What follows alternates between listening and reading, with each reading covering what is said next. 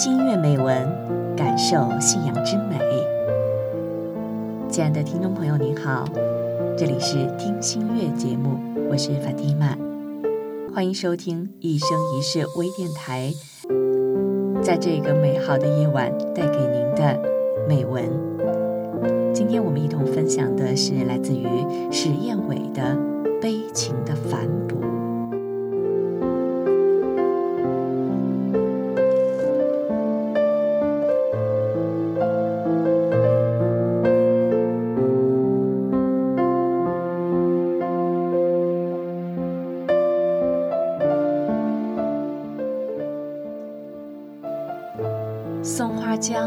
瘦得厉害，不复是那条波澜兴旺的大江了。一条原本丰腴的水带，被刮割成无数细丝，抽噎在迟暮的河床里。赤裸的江沙和衰草愈发贪婪，像一张狰狞的嘴，吞噬着它的容颜。许多年来，这是我第一次见他如此羸弱。当我还是意气少年的时候，那江水和人一样，有着一股子刚烈的血气。那时我还没读过北方的河，但我就像那主人公一样，酣畅地与江水卷在了一起。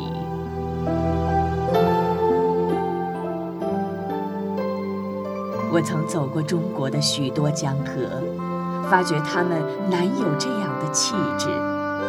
他们太喜欢被人注视，一声涛响，恨不能让整个顿雅都听到。松花江不，他是寂寞的行吟者，远离长江黄河的喧嚣，弃绝了与海水交合的可念。只把自己逼进塞北更久的风寒和遥远的孤独。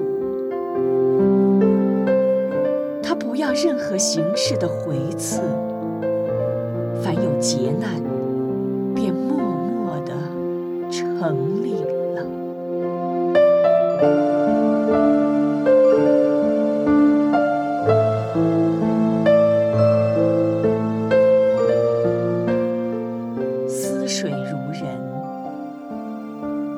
年前，中东铁路的轨辙搅动了黑土地的平静。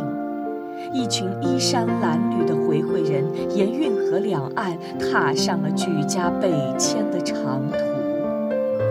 逃荒务工的他们赤贫如洗，可一旦手头有了余绰，便把钱粮散出去，周济更难过的人。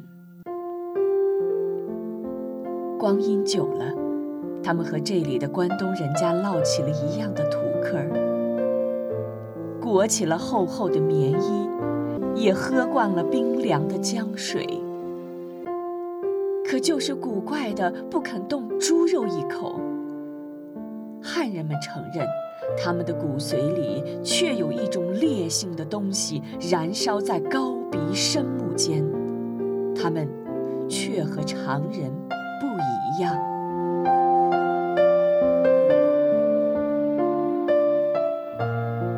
今年斋月，心事尤其沉重，说不清为什么，终不愿回乡去。或许已对乡人的眼神发生了惶恐。我不断朝他们走近，却发现彼此的心魔已烙上了一痕。近一年来，异乡的我变异了许多。冥冥中，我完成了人生的第一次深度思索。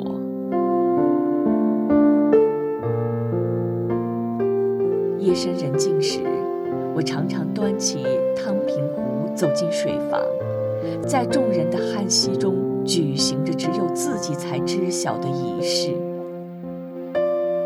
冬天尚未微明。我便满足地起了床，疾步奔向萨拉人的面馆。对于英文，我是早已丧失了知觉的。却偏执地对一种没有用处的天方流传的语言燃起了兴致。每每读起，心中总有种难述的欢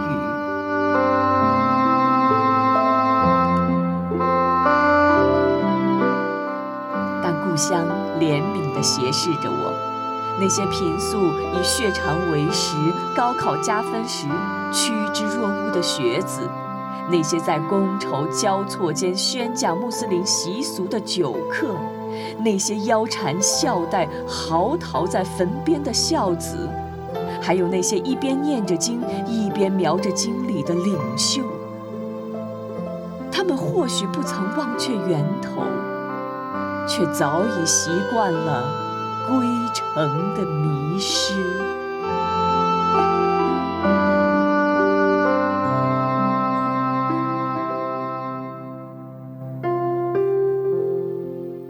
黄土高原愤怒了，叫他们也回回。故乡先是一怔，旋即就无谓的笑了。多刺耳的辱骂，可被辱骂着甘愿领受，未觉廉耻；骂着则任其放逐，不愿伸手拯救。但总要有人来拯救。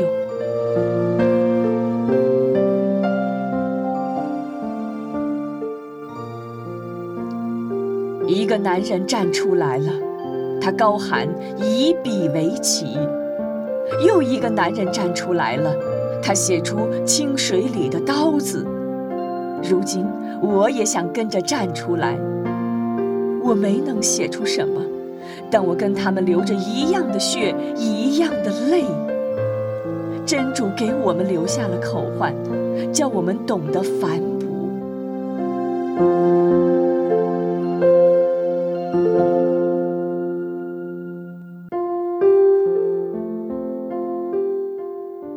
良知的生命都应该懂得反哺。我是这座土地上走出去的儿子，不能眼睁睁看着他就这样渴死。生命的灌溉总要有所接续。松花江干了，还有眼泪；泪水干了，还有骨血。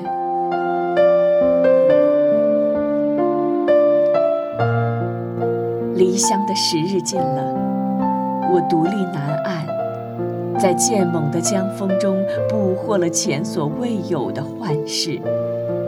浩浩荡荡的大江在放声高唱，冰凌在你撞我，我撞你，旋动着清脆而嘹亮的卡卡声。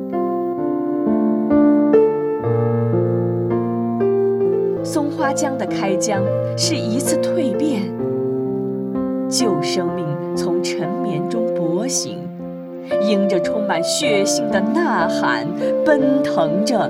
迎向新生。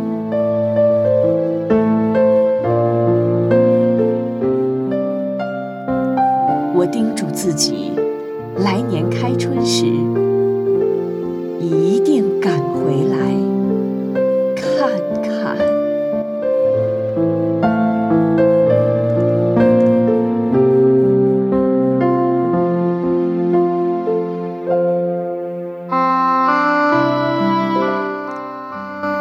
悲情的反哺来自于石燕伟。